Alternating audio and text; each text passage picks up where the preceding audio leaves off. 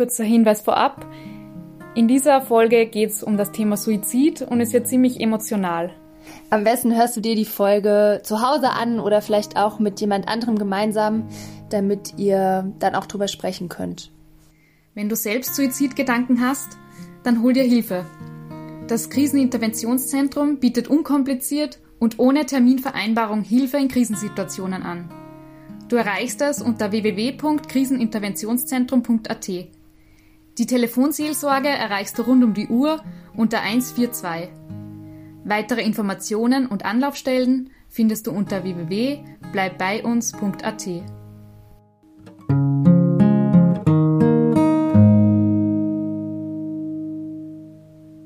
Ich habe meinem Vater gegenüber jedes Gefühl gehabt danach. Also ich habe ihn geliebt, gehasst. Er hat mir leid getan, dass er sowas getan hat. Ich habe ihn gehasst dafür, dass er meiner Mutter das angetan und uns angetan hat. Also da hat mir irgendwie alle Gefühle auf einmal. Und ich habe mir eben auch gedacht, Trauer ist was zeitliches, also du bist halt jetzt ein halbes Jahr schlecht drauf und dann war's das, aber bei mir, also es war echt dann so, dass ich mir dann nach einem Jahr gedacht habe, ich bin noch immer traurig und dann nach dem zweiten Jahr, ich bin noch immer traurig und nach dem dritten Jahr noch immer traurig, ja. bis dann irgendwann checkst, es hört nicht mehr auf. Ich hatte schon das Gefühl, als würden mich die Leute eine Zeit lang irgendwie meiden, weil sie halt auch einfach nicht wissen, wussten, wie sie mit mir umgehen können, was sie machen sollen. Manchmal habe ich das Gefühl auch, dass man dann darüber nicht mehr reden möchte und dass man einfach lieber wegschaut, anstatt das wahrzunehmen.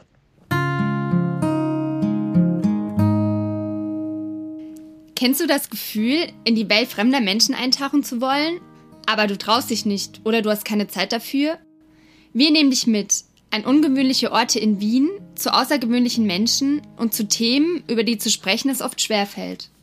Wir lernen Menschen kennen, die ganz anders leben als wir, die unsere Stadt prägen, weil sie so sind, wie sie sind. Du wirst mit uns auf Entdeckungsreise gehen und deine eigene Bubble verlassen. Hallo, ich bin Jana, ich bin Journalistin und Fotografin. Ich bin Yogi, ich bin Journalistin und Soziologin. Gemeinsam machen wir Inselmilieu, den ersten Wiener Reportage-Podcast, den du dir nicht nur anhören, sondern auch ansehen kannst. Die Fotoreportage zu dieser Folge findest du auf unserer Website unter www.inselmilieu-reportage.at. Du kannst also parallel zum Podcast hören die Fotos ansehen. Nach und nach zeigen wir dir die Fotos auch auf unserer Facebook- und unserer Instagram-Seite. Inselmilieu Der Reportage-Podcast in Bildern. Wir haben ja schon auf Instagram angekündigt, dass diese Folge eine sehr persönliche Folge für dich sein wird, Yogi. Ja, genau. Ähm, meine Schwester hat sie vor zwei Jahren das Leben genommen. Ähm, und mir war es deshalb ein Anliegen, diese Reportage zu machen, ähm, weil es mir wichtig ist, darüber zu sprechen. Ich habe oft das Gefühl, dass, dass dieses Thema immer nur tabu behaftet ist oder dass es gewisse Berührungsängste gibt. Und mir war es wichtig zu zeigen, dass man offen drüber sprechen kann und auch soll. Wie alt war deine Schwester da? Meine Schwester war 33, genauso alt wie ich, weil wir ähm, Stiefschwestern waren und ähm, gemeinsam aufgewachsen sind. Ähm, genau. Und ich möchte mit dieser Reportage auch anderen Hinterbliebenen zeigen, dass sie mit dem Thema nicht alleine sind, weil mir das auch selber mhm. sehr geholfen hat, kurz nach ihrem Tod habe ich mir auch selbst viele Dokus und Reportagen angeschaut, um mich mit dem Thema auseinanderzusetzen. Ja, ich persönlich kenne niemanden, der sich das Leben genommen hat. Für mich war die Frage für diese Folge deshalb eher so die Frage, wie ich mit Betroffenen darüber sprechen kann. Ich habe gemerkt, dass ich oft unsicher bin, wie und ob ich das Thema überhaupt ansprechen soll, weil ich nicht weiß, ob mein Gegenüber überhaupt darüber sprechen möchte und auch, was es mit ihm oder mit ihr macht, wenn ich da dann so tief in dieses Thema einsteige. Diese Episode will Mut machen, sich behutsam mit dem Thema auseinanderzusetzen und darüber ins Gespräch zu kommen. In der Vorbereitung auf diese Reportage habe ich auch mit vielen Freunden darüber gesprochen und war schon sehr erstaunt darüber, wie viele davon jemanden kennen, ähm, der sich das Leben genommen hat. Wie häufig Suizid in Österreich vorkommt und welche Bevölkerungsgruppen davon besonders stark betroffen sind, hat uns die Psychologin Petra Erasin erklärt. Hallo. Ja. Super, hallo. Auch ein Gesicht. Perfekt. Ja, perfekt. Hallo. hallo. Vielleicht kannst du dich zu Beginn ganz kurz vorstellen. Ja, mein Name ist Petra Erasin und ich bin äh, klinische und Gesundheitspsychologin und auch in der Notfallpsychologie und Krisenintervention sehr aktiv und komme daher heute auch zu diesem Thema dazu. 2019 hatten wir ganz genau 1113 Suizide. Ich bin immer ein bisschen skeptisch, wenn man so eine ganz genaue Zahl hat, weil es ja doch auch Suizide gibt, die ein bisschen getarnt waren, vielleicht als Unfälle und man nicht so genau sagen kann, ob es wirklich ein Suizid war. Aber das sind eben die Suizide, die ganz offensichtlich ähm, Suizide gewesen sind. Was für mich immer eine gute Verhältnismäßigkeit ist, wenn ich eine Familie betreue, wo ein Suizid stattgefunden hat, ist ja oft so diese Idee, oh Gott, wir sind jetzt gerade die Einzigen und wie furchtbar, dass gerade uns das passiert ist ist. Und ich sage da meistens so, wissen Sie was, es geht gerade drei bis vier Familien heute genau gleich wie Ihnen. Und das ist oft einmal so ein erstes, so ein, da fallen ein paar Steine schon mal von den Schultern, wenn man sieht, man ist echt nicht alleine mit diesem Thema. Also an und für sich zieht sich Suizid schon durch alle Altersgruppen und alle Bevölkerungsgruppen.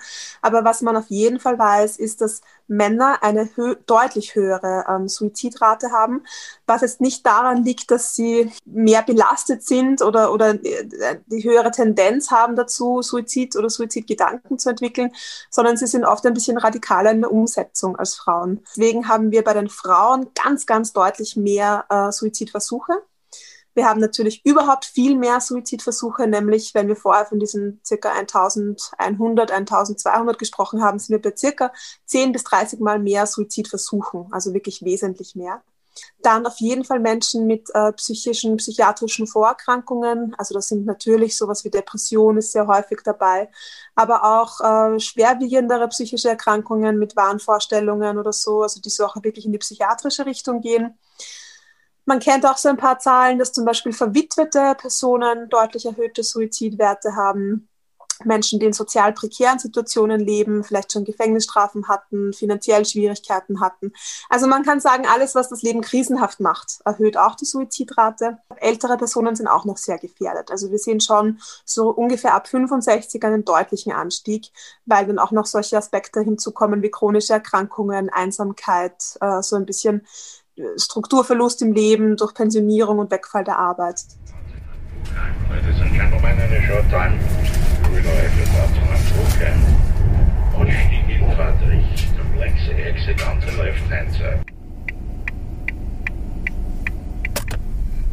Fahren wir lang jetzt?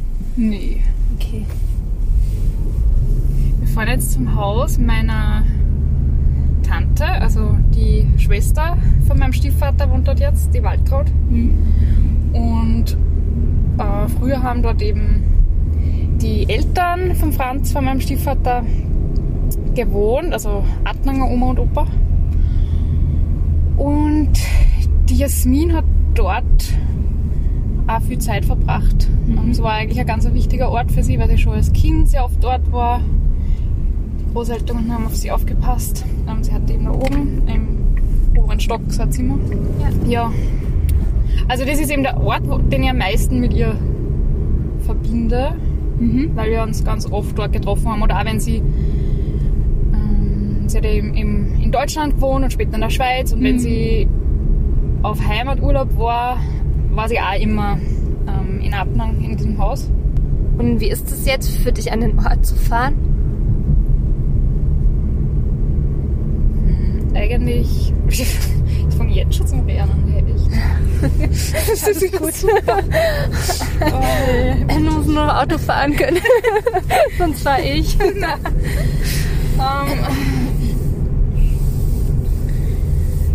eigentlich schon irgendwie emotional, weil ich so lange nicht mehr dort war. Mhm. Um, es ist wirklich schräg, weil ich weiß nicht einmal, ob es ihr Zimmer dort noch gibt. Mhm ob nur irgendwelche Sachen überhaupt von ihr dort sind. Mhm. Ähm, also für mich ist es auch so äh, irgendwie eine Reise in die Vergangenheit oder eine Reise mir, also eine Gelegenheit, mich mit dem wieder mal auseinanderzusetzen oder mich mit dem mhm. zu stellen irgendwo. Ich bin gespannt, was mir da jetzt erwartet. Ähm, so, jetzt haben wir eigentlich fast da. Ist das Haus hier? Ja. Okay. Und das ist jetzt der Eingang von dem Bild. Ah, die aber, Treppe. Ja, aber die Waldbad hat offenbar die Tür ausgetauscht. Okay. Hallo. Hallo. Wie, wie können wir uns begrüßen? Ja, weiß ich jetzt auch nicht. Hi. Also das ist die Jana. Hallo. Hallo. Hallo. Jetzt habe ich gar keinen Plan, was du da halt fotografieren Ich möchtest. erklär's dir noch einmal. Ja. Wolltest du zuerst herausschauen oder, oder eh drinnen gleich? Vielleicht mal kurz reingehen. So Ja, wir gehen schauen noch mal wir kurz mal. rein. Ja. Voll. Hat sich viel verändert? Ähm, ja, schon. Also das Zimmer ist als Gästezimmer um, umfunktioniert. Ähm, ein paar, also ich finde es witzig, dass er nur ein Bild von ihr an der Wand hängt. Eigentlich finde ich das voll cool. Mit der Katze auf dem Schoß, ne? Ja, also ich freue mich einfach voll, sie zu sehen Ja. auf dem Bild. Das war irgendwie so cool, wie wir reinkommen sind und man sieht ihr Bild, wie sie da sitzt und strahlt. Schon. Das ist super. Ja. Was war sie denn für ein Mensch?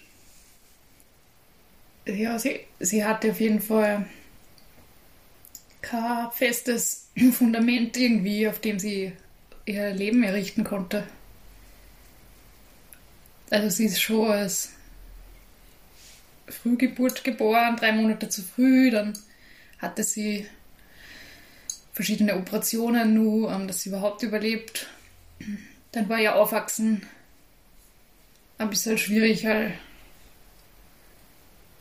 weil ihr Verhältnis halt zu ihrer eigenen Mutter kompliziert war.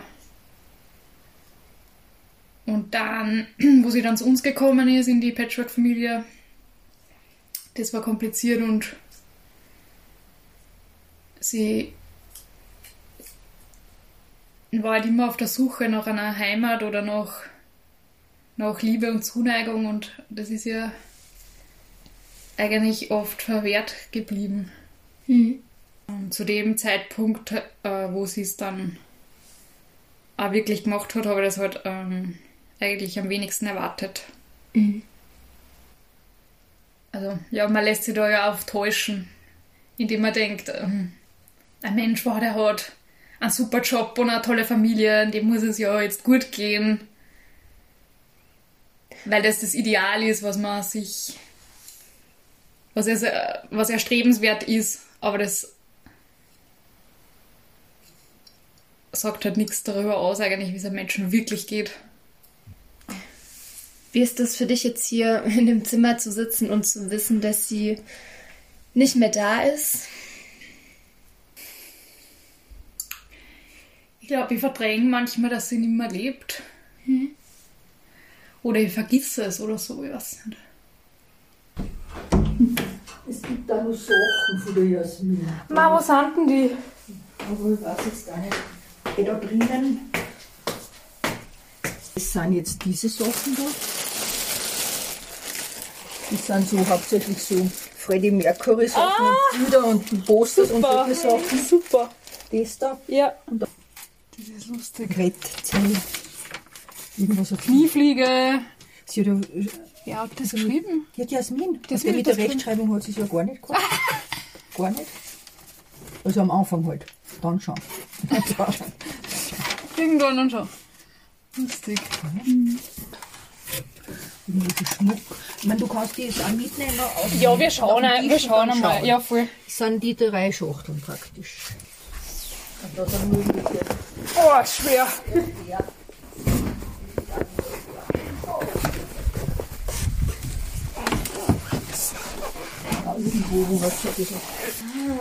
Na, cool. Ja, voll, das müssen wir sich jetzt dann mal drüber durchschauen. Ja. Ah, geil. Freddie Mercury. Mit Glitzer.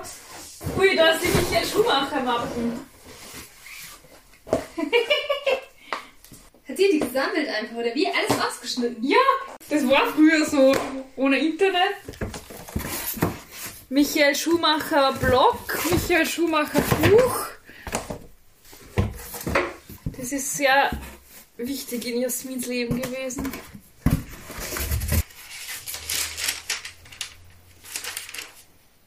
Wir hatten ja total oft das gleiche an, nur in verschiedenen Farben.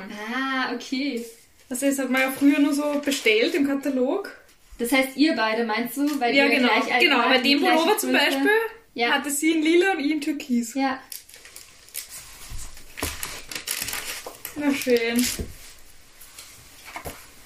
Was ich immer schräg finde, ist die Frage, äh, wie viele Geschwister ich habe. Da weiß ich nie so richtig, was ich antworten soll. Mhm. Ob ich dann sage, äh, zwei und eine lebt nicht mehr. Oder drei und hoffe, dass niemand genauer nachfragt. Oder zwei und ich erwähne sie halt nicht. Mhm. Ähm, das finde ich immer voll komisch. Machst du es dann? Ja, so meistens zwei. Aber ich finde es, ähm, ich weiß nicht, ich fühle mich eigentlich schlecht dabei, weil ähm, ich sie halt dann irgendwie ignoriere Hm. oder so weglasse. Das fühlt sich eigentlich auch nicht gut an. Magst du was aus der Trauerrede vorlesen, die du geschrieben hast? Ja. Als ich meine Schwester Jasmin kennenlernte, waren wir beide ungefähr sechs Jahre alt. Jasmin war genau einen Monat jünger als ich und plötzlich meine Schwester. In der Kuferzeile in Gmunden schliefen wir in zwei gegenüberliegenden Hochbetten, wo wir manchmal eine Schnur spannten und über ein Bechertelefon kommunizierten. Oft hatte ich auch eine geniale Idee, die mir aber selbst doch zu riskant erschien. Ich schickte Jasmin vor. Im Italienurlaub versuchte sie nach meiner Anleitung mit den Schwimmflügeln an den Füßen wie Jesus übers Wasser zu gehen. Es klappte natürlich nicht und Franz sprang mit der Kleidung in den Pool, um sie vor dem Ertrinken zu bewahren. Dass es Jasmin nicht so gut ging, wie ich dachte, wusste ich nicht. Es wird keine Gelegen Gelegenheit mehr geben, mit ihr darüber zu sprechen. Wir werden dich sehr vermissen und du wirst uns für immer fehlen.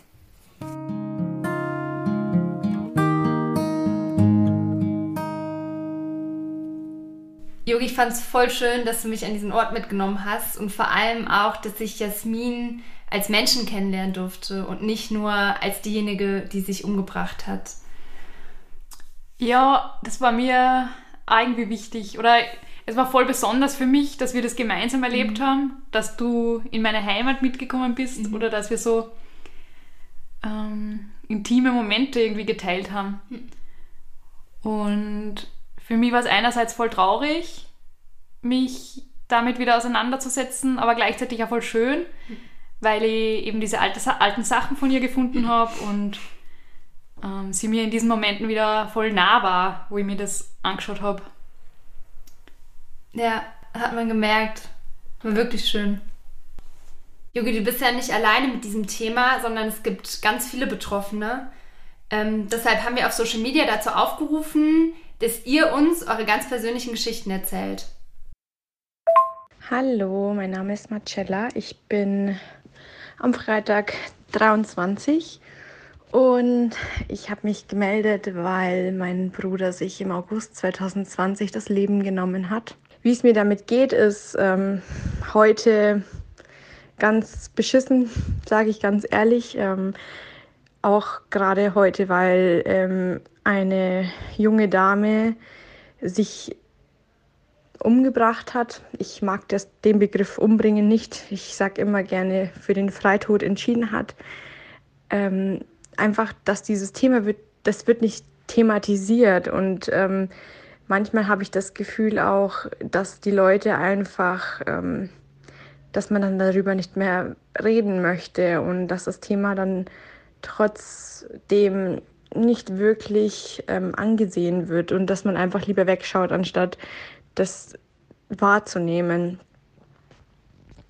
Mein Bruder ist nur 26 Jahre alt geworden und ähm, ja, es ist so, so schade einfach, dass man ihm nicht helfen konnte und ich weiß bis heute auch nicht, wie man so jemanden in der Hinsicht hilft, der alles abwehrt, was man, was man tun möchte. Es gibt wenige, die, mit denen man darüber reden kann, denn viele ähm, wissen auch gar nicht, wie man dann mit so jemandem, der sowas wie, erlebt hat, wie man mit dem umgeht.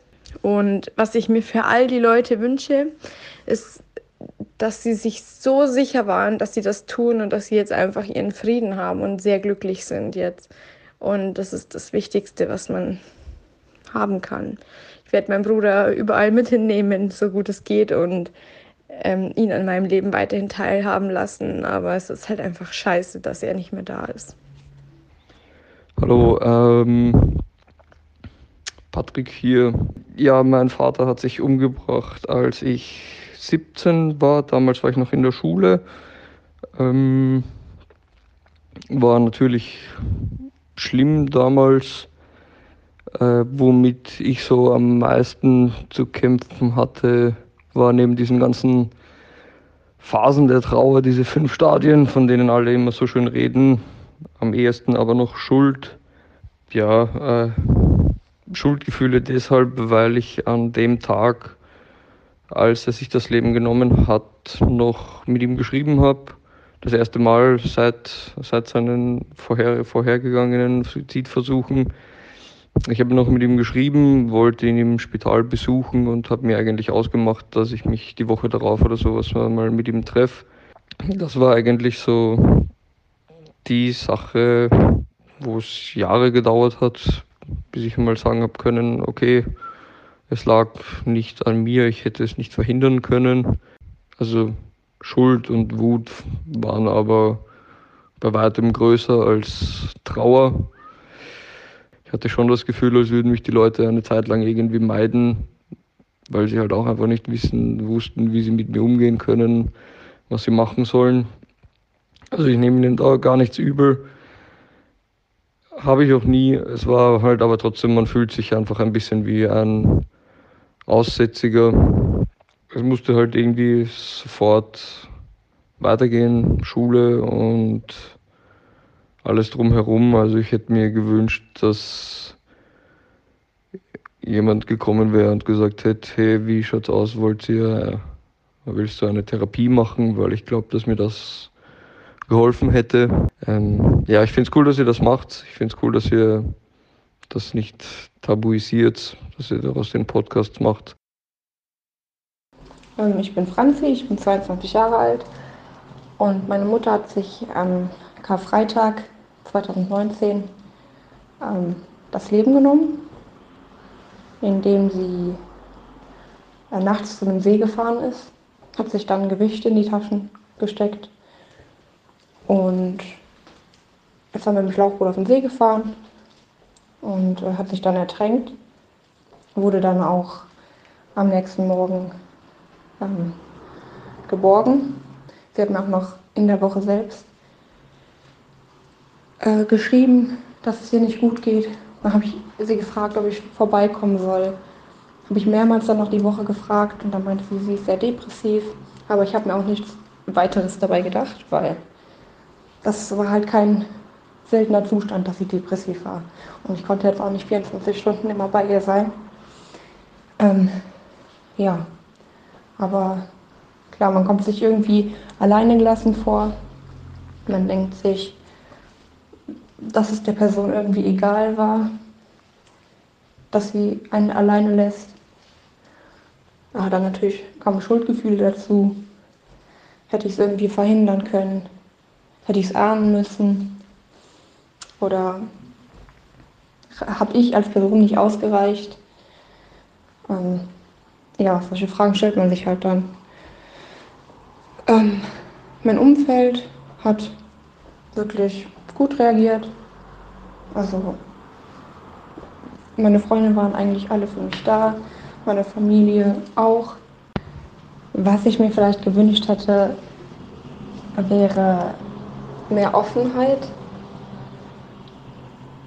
Viele Leute haben direkt abgeblockt, wenn ich das Thema ähm, angesprochen habe, was ich ihnen jetzt auch nicht wirklich verübeln kann. Also wenn ich einen Tipp geben dürfte an Leute, die vielleicht noch nicht so viel Erfahrung damit gesammelt haben oder nicht wissen, wie sie darauf reagieren sollen, wenn jemand ihnen sowas erzählt, dann kann ich auf jeden Fall sagen, dass ein offenes Ohr schon sehr viel ausmachen kann. Einfach zuhören, einfach, ähm, einfach zeigen, dass man für die Person da ist, weil ähm, Sprechen hat zumindest mir ungemein geholfen. Ja, heavy diese WhatsApp-Nachrichten zu hören. schön, dass sich so viele gemeldet haben und mit uns so offen ihre Erfahrungen geteilt haben. Was tatsächlich öfter rauskam, war die Unsicherheit, wie man mit Suizidangehörigen umgehen kann oder wie man auf sie zugehen kann. Suizid als gesellschaftliches Tabu ist auch bei diesen Nachrichten oft rausgekommen. Und wir haben uns dann entschlossen, unsere Expertin danach zu fragen, welche Tipps sie uns und unseren Hörerinnen mitgeben kann. Wie gehe ich denn mit jemandem um, der jemand anderen durch Suizid verloren hat? Also auch da ins Gespräch zu kommen über die Todesursache oder darüber, wie es demjenigen geht, das fällt mir auch schwer, weil ich dann denke, es ist sowieso schon nicht einfach über Tod und Trauer zu sprechen und dann durch diese Art von Tod ähm, finde ich es nochmal schwieriger. Das stimmt, weil ja beim Thema Suizid auch dieser Tabu-Gedanke sehr schnell da ist. Also dieses, man ist dann irgendwie stigmatisiert und was denken die anderen und beim Thema Suizid kommen auch sehr oft Schuldgefühle dazu. Also habe ich was übersehen, habe ich was falsch gemacht, ähm, hätte ich damals dies und jenes tun sollen. Manchmal gehen dann die Schuldgefühle sogar so ein bisschen gegen den eigenen Selbstwert. Bin ich jetzt eine schlechte Tochter oder bin ich eine schlechte Freundin, weil ich das nicht gesehen habe? Also in jeder Krise ist so das Zaubermittel ehrlich da zu sein für jemanden, ähm, nicht durch irgendwelche Floskeln versuchen zu trösten, nicht so, na, wir sehen, irgendwann einmal geht es da wieder besser. Das ist in dem Moment nicht vorstellbar, dass es einem irgendwann wieder besser geht, sondern einfach mit, mit der Person auszuhalten, dass es gerade wirklich ganz schlimm ist und dass es der Person richtig schlecht geht, weil ähm, bei Angehörigen von Suizidanten ganz oft noch dazu kommt, dass irgendwie eine ziemlich große Wut mitspielt ähm, weil da jemand ganz abrupt bewusst die Beziehung abgebrochen hat. Und ich kann nichts mehr mit dem klären. Und wir stellen uns oft recht romantisch vor, dass es dann schöne Abschiedsbriefe gibt, die irgendwie alles nochmal darlegen, was, was passiert ist und ihn dazu gebracht hat. Ähm, ich habe leider die Erfahrung gemacht, dass Abschiedsbriefe oft eher anklagend sind oder vielleicht auch sehr kurz und knapp gehalten sind und für die Angehörigen nicht unbedingt tröstend sind. Also oft bleiben die zurück mit einem großen Unverständnis und auch einer Wut darüber, dass das passiert ist. Ähm, ich würde vorschlagen, also wenn das noch recht akut ist, sprich sehr kurz her, dann äh, zu schauen, welches Bedürfnis hat denn dieser Freund von mir gerade? Was braucht er? Braucht er Ruhe und wir gehen einfach in Ruhe spazieren oder braucht er ganz viel drüber reden oder braucht er, dass er sich auch einfach mal voll auskotzen und schimpfen kann und, und seine Wut rauslassen kann, wie es nur sein kann, dass sich dieser Angehörige suizidiert hat? Also wichtig, einfach bedürfnisorientiert da zu sein für den Menschen und verlässlichen Kontakt anzubieten ja, nach dieser Reise in Yogis Vergangenheit und auch nach diesen sehr berührenden WhatsApp-Nachrichten lernen wir jetzt Elisabeth Oberndorfer kennen. Die Journalistin hat vor einigen Jahren ihren Vater durch Suizid verloren. Ihr ist es wichtig, in der Öffentlichkeit darüber zu sprechen, weil sie findet, dass das immer noch viel zu wenig getan wird. Wir haben sie in Gmunden in Oberösterreich getroffen, wo ich auch mit meiner Schwester aufgewachsen bin. Du hast gemeint, dass du eigentlich gar nicht unbedingt die sein müsste, die jetzt damit in die Öffentlichkeit geht oder da irgendwie darüber redet, aber dass du gemerkt hast, dass es wichtig ist.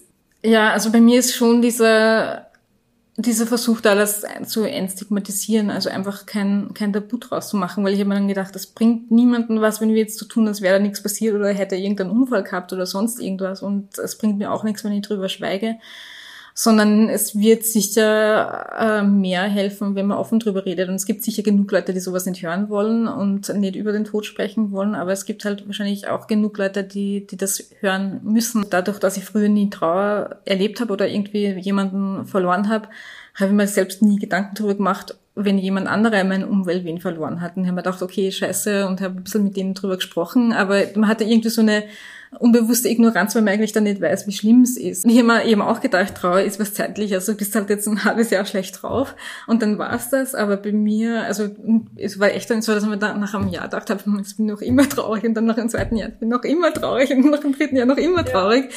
bis dann irgendwann checkst, es hört nicht mehr auf. Und ich habe mir dann gefragt, hey, die laufen, jeder oder jeder zweite Mensch läuft wahrscheinlich gerade mit irgendeiner Trauer herum, weil irgendwer gestorben ist und sie sagen aber nichts und wie können die aber trotzdem weiterleben? Ich, ich glaube, am Anfang war ich schon in so einer Schockphase. Also es gibt ja so diese Phasen, ja. die habe ich schon aber ja, wieder erkannt. Die hat ja, also das habe ich auch. Genau, als erster so Schock. Und dann bin ich wieder ganz normal zur Arbeit gegangen. Und dann, ich glaube zwei Monate später oder so, mhm. habe ich gemerkt, ähm, äh, ich kann jetzt nicht mehr und ich muss das jetzt aufarbeiten und ich brauche jetzt die Zeit dafür. Und ähm, ich bin damals ähm, in, ins Kriseninterventionszentrum gegangen in Wien, weil das ähm, so leicht zugänglich ist. Also du, Mhm. du musst da nicht einmal einen Termin vereinbaren, Ja. du kannst einfach hinkommen und dort sitzen und irgendwann kommst du dann dran. Mhm. Dann habe ich mit dem, ähm, mit dem, mit diesem Psychotherapeuten oder was das war, ges- gesprochen und der hat mir dann krank geschrieben für zwei Wochen, weil der hat mir irgendwie diese Zeit verordnet zum Ja. Verarbeiten. Und zuerst habe ich mir nur gedacht, ähm, ob das jetzt irgendwie übertrieben ist. Also was, was soll ich jetzt da zwei, zwei Wochen machen oder was bedeutet das jetzt? Bin ich jetzt irgendwie, keine, keine Ahnung, was, was habe ich jetzt? Und ähm, die Zeit war aber so gut für mich und so wichtig. Und in der Zeit habe ich mich richtig auseinandergesetzt damit. Und das konnte ich nicht neben dem Berufsleben, weil da kein Raum ist dafür. Also man kann nicht arbeiten gehen und dann daheim trauert man und dann kurz, dann geht man schlafen und dann geht man wieder Ja, arbeiten. Das ja. geht sich nicht aus. Mhm. Ja. Ist Suizid was Egoistisches? Das höre ich oft, aber ich glaube nicht. Also ich glaube, es ist was Verzweifeltes. Ich glaube, es, ich meine, natürlich ist diese Annahme, dass die Welt besser wäre, wenn es die nicht mehr gibt, schon sehr egoistisch eigentlich, wenn, wenn du die selber so wichtig nimmst. Ähm, aber ich glaube, es kommt eher so aus einer, einfach sich selber nicht mehr haben wollen, also selbst nicht mehr in seiner Haut sein wollen. Also das ist eher. Aber das ist halt bei was Psychischem viel schwieriger greifbar, dass das halt in dir selber eigentlich ständig ein Kampf ist, den du mit dir austragen musst und der halt bei ihm dann wahrscheinlich nach 50 Jahren irgendwann so weit war, dass er gesagt hat, ihm interessiert's nicht mehr. Aber es ist halt nicht so ähm, greifbar, wie wenn du in Chemotherapie bist und jemanden wirklich auch ähm, physisch und halt auch optisch leiden siehst, wo, wo du es halt wirklich auch dann ähm, am Körper und im Gesicht siehst, wie die Leute quasi ähm, immer mehr äh, aus dem Leben wegtreten, auch ein bisschen langsam. Wenn du deinem Vater irgendwie gesagt hättest, wie, wie schlimm es euch dann geht, damit irgendwie, hätte er sich dann nicht umgebracht, hätte er es trotzdem getan? Wenn, wenn er gewusst hätte, wie es ist, was alles danach passiert ist und wie sehr uns das alle belastet hat, ich glaube, das wäre ein Grund gewesen, es nicht zu machen, aber das weißt du halt vorher nicht. Ich habe meinem Vater gegenüber jedes Gefühl gehabt danach. Also ich habe ihn geliebt, gehasst. Er hat mir leid getan, dass er sowas getan hat. Ich habe ihn gehasst dafür, dass er meiner Mutter das angetan und uns angetan hat. Also da hat mir irgendwie alle Gefühle auf einmal. Ich habe mir die Schuldfrage eigentlich nie gestellt. Also ich hab mir, hin und wieder denke ich mir schon, hätte ich ihm offener gesagt, dass es bei mir auch nicht immer super läuft oder offener halt mit ihm gesprochen. Aber ich glaube, das hat nicht so wahnsinnig viel verändert. Also so schlimm es klingt, aber ich finde, es ist nicht meine Aufgabe, zu versuchen, dass äh, irgendwer am, am, am Leben bleibt. Natürlich äh, versucht man den Menschen so äh, viel wie möglich zu helfen, aber es ist, glaube ich, nicht die Schuld von jemandem dann, wenn es wenn es so weit kommt.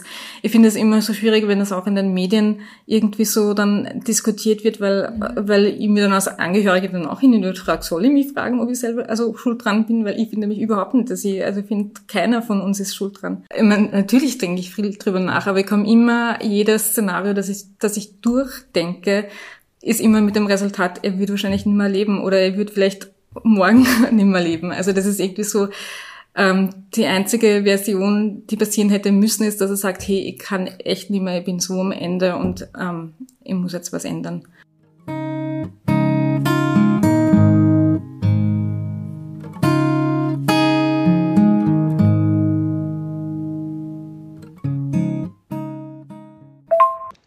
Mein Name ist Katharina und ich habe meinen Lebensgefährten vor circa zwei Jahren durch einen Suizid verloren. Das beschäftigt mich natürlich noch immer jeden Tag und das wird mich wahrscheinlich mein Leben lang beschäftigen. Nicht nur, dass ich ihn unheimlich vermisse, sondern einfach auch diese, diese letzten Tage mit ihm und, und sein Tod. Ich habe einfach gemerkt, dass äh, egal, ob das jetzt ein, äh, ob dem ein, ein langer äh, Krankenhausaufenthalt vorangegangen ist oder ob es ein plötzlicher Unfalltod war, der Tod an sich ist immer gleich schrecklich. Man kann sich auf sowas nicht vorbereiten und, und ich glaube, egal ob das jetzt durch eine körperliche Krankheit, durch eine psychische Krankheit, egal welche Art es war zu sterben, es ist immer ganz, ganz schrecklich einfach für die Hinterbliebenen. Das hat mich in irgendeiner Art und weise auch beruhigt. Was das noch mitbringt, ist dieses Schuldgefühl. Und ich glaube aber nicht nur, dass das, also mittlerweile glaube ich nicht nur, dass das beim Suizidthema so ist, sondern dass man sich überall denkt, ach, hätte ich diesen Menschen doch nur, keine Ahnung, zur Krebsvorsorge oder irgend, irgend solchen Sachen gebracht, die dann diesen Tod verhindert hätten. Das ist eigentlich auch so ein Thema, was mich sehr beschäftigt, dass, äh, dass der Suizid den allen anderen Arten zu sterben äh, so unterschiedlich dargestellt wird und, und oder so unterschiedlich gesehen wird, sagen wir so.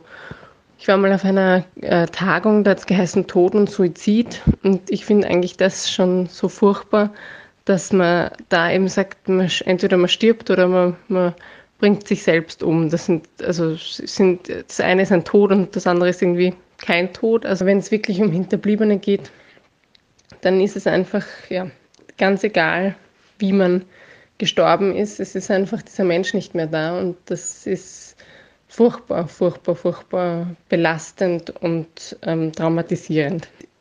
Ich glaube, in, in diesen Menschen stirbt einfach die Seele oder die Gedanken oder das Mentale, wie auch immer man das nennen will. Und dann sieht man einfach keinen Sinn mehr, den Körper auch am Leben zu halten.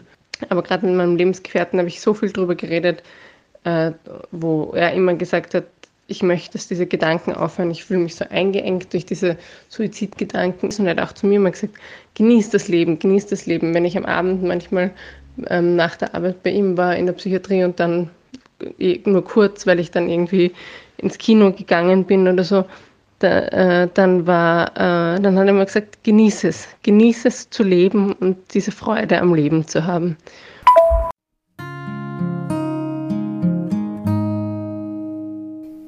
Mich hat dann noch eine Frage umgetrieben und die habe ich Psychologin Petra Erasin gestellt. Bei mir war es ähm, in der Auseinandersetzung mit dem Suizid meiner Schwester für diese Folge so, dass ich irgendwie nach einem Fazit gesucht habe oder nach einer Schlussfolgerung. Also ich habe das von anderen Interviews, habe das oft so wahrgenommen, dass dann aus dem Tod irgendwelche Forderungen abgeleitet worden sind. Ich weiß nicht, wenn es das bedingungslose Grundeinkommen geben würde oder wenn es kostenlose Psychotherapie geben würde, dann wäre das so nicht passiert. Oder unsere Protagonistin hat beispielsweise gesagt, dass sie ähm, dem Tod von ihrem Vater aber aus Gutes abgewinnen konnte, dass sie jetzt zum Beispiel ihr Leben mehr wertschätzen kann. Das kennt man ja auch oft. Und ich kann jetzt aber dem Tod von meiner Schwester eigentlich nichts Positives abgewinnen. Ich wollte jetzt einmal fragen, was bedeutet das eigentlich? Ja, ich glaube, du hast das gesucht, was ähm, uns Menschen zu Menschen macht, nämlich dass wir unser Leben gerne kontrollieren wollen würden und gerne Erklärungen haben für das, was passiert, weil uns Erklärungen schlicht und einfach Sicherheit geben. Und wir wollen natürlich das Schlimmste, was auf der Welt passieren kann, nämlich einen Menschen zu verlieren, den man liebt, das wollen wir auf jeden Fall verhindern. Deswegen suchen wir oft dann im Nachhinein irgendwelche Erklärungen, ähm, um uns so ein bisschen das Gefühl vorzugaukeln, dass wir es ja vielleicht doch kontrollieren hätten können und dass es ja vielleicht doch vermeidbar gewesen wäre. Weil wenn wir diesen Strohhalm haben und die Erklärung haben, kann sich dieses ganze Thema irgendwie abschließen und ist so eine runde Sache und dann komme ich leichter klar damit. Das ist ein etwas einfacherer Weg, so eine Erklärung zu finden und der viel schwierigere ist es auszuhalten, dass ein Mensch eine Entscheidung getroffen hat, in die ich nicht eingebunden war, die so weitreichende Konsequenzen hat und ich lasse sozusagen dann auch die Verantwortung bei diesem Menschen und sage, hey, okay, ich respektiere es, dass du den Weg gegangen bist.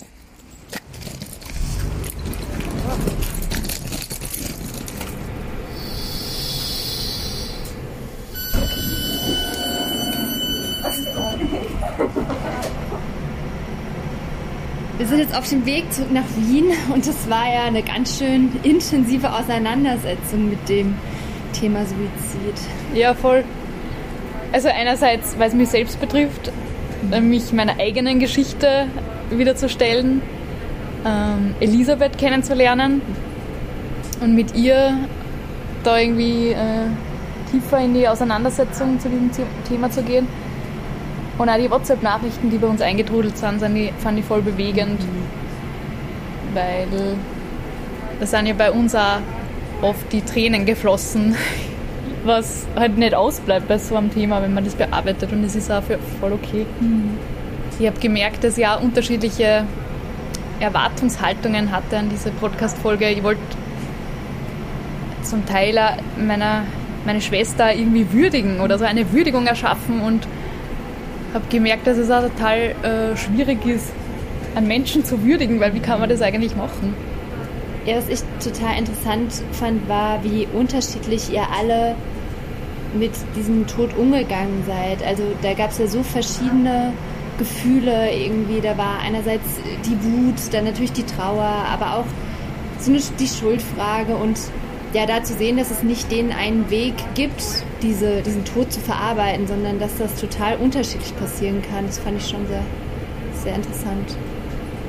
Ja, es ist sogar in einer Familie gibt es so, so, ein breites Spektrum von verschiedenen Gefühlen und jeder geht anders damit um und ja. findet halt seinen eigenen Weg damit. Genau. Ich finde es halt wichtig, irgendwie aufzuzeigen, dass man über das Thema sprechen darf, dass man nachfragen darf und mir zum Beispiel eine Freundin einmal gefragt, wie es mir, mit, wie es mir ähm, damit geht. Da war das schon einige Monate her und jetzt irgendwie nicht mehr so präsent. Und das fand ich total schön, weil's, weil sie mir damit gezeigt hat, ähm, sie weiß, dass es nicht gegessen ist für mhm. mich. Ähm, weil das eh irgendwie immer da ist. Mhm. Also das hört ja jetzt nicht auf nach ein paar Wochen oder so. Ja, vielleicht kann man das auch mit auf den Weg geben, dass man auch mal nachfragt bei denen, bei den Hinterbliebenen, wie es denen geht damit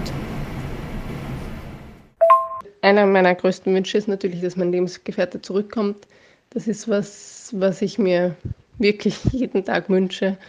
Und mir ist noch immer, obwohl das jetzt schon lange her ist, oft schlecht vor Trauer, weil ich ihn so vermisse und weil ich einfach, ich würde viel dafür geben, einfach nur einen Nachmittag mit ihm zu verbringen. Aber das kann ich nicht und das wird nie wieder so sein, dass ich ihn sehe.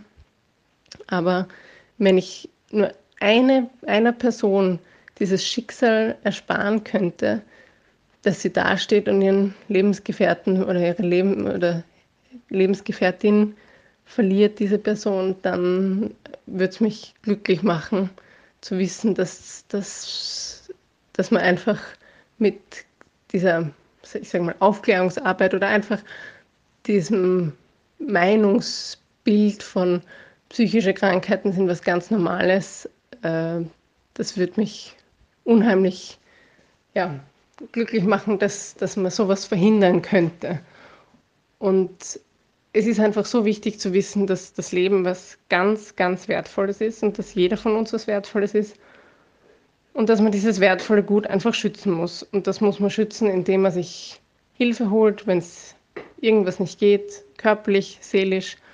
Und ich hoffe, dass in den Jahren, die noch kommen, für meine Generation, für die Generation vor mir und auch für meine nächste Generation einfach Suizide zurückgehen, weil ich glaube, dass man viele davon verhindern kann. Man kann sicher nicht alle verhindern, aber es wird viele, viele, viele geben, die ein glückliches Leben führen. Und zwar nicht nur die Personen selbst, sondern alle, die um sie herum sind. Weil das ist einfach das Schönste, wenn man gemeinsam mit den Leuten, die einem am Herzen liegen, einfach älter wird und gesund bleibt.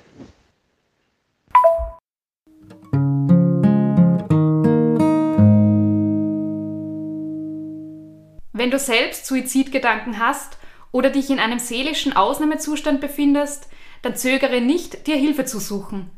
Das Kriseninterventionszentrum bietet unkompliziert und ohne Terminvereinbarung Hilfe in Krisensituationen an. Die Website findest du unter www.kriseninterventionszentrum.at. Die Telefonseelsorge erreichst du rund um die Uhr unter 142. Weitere Informationen und Anlaufstellen findest du auch unter www.bleibbeiuns.at. Vielleicht geht es dir ähnlich wie mir und du bist dir unsicher, wie du mit Betroffenen über das Thema sprechen kannst. Oder du bist selbst betroffen, so wie ich, und willst deinen Freundinnen zeigen, wie es dir geht – findest aber vielleicht nicht die richtigen Worte dafür. Dann schick diese Folge weiter oder hör sie dir gemeinsam mit jemandem an, um nachher darüber zu sprechen. Die Fotoreportage zu dieser Folge findest du auf unserer Website unter www.inselmilieu-reportage.at. Nach und nach zeigen wir dir die Fotos auch auf Instagram und auf Facebook. Wenn du gut und wichtig findest, was wir machen, dann kannst du uns jetzt auf Steady unterstützen. Wir sind nämlich zu zweit und machen von der Produktion bis zur Redaktion, von der Fotografie bis zur Vermarktung alles selbst. Unser Podcast soll weiterhin kostenlos bleiben, aber wir freuen uns, wenn du deinen Teil dazu beiträgst, dass wir diese Reportagen weiterhin machen können. Den Link zu Steady findest du auf unserer Website und wir packen ihn auch in die Show Notes.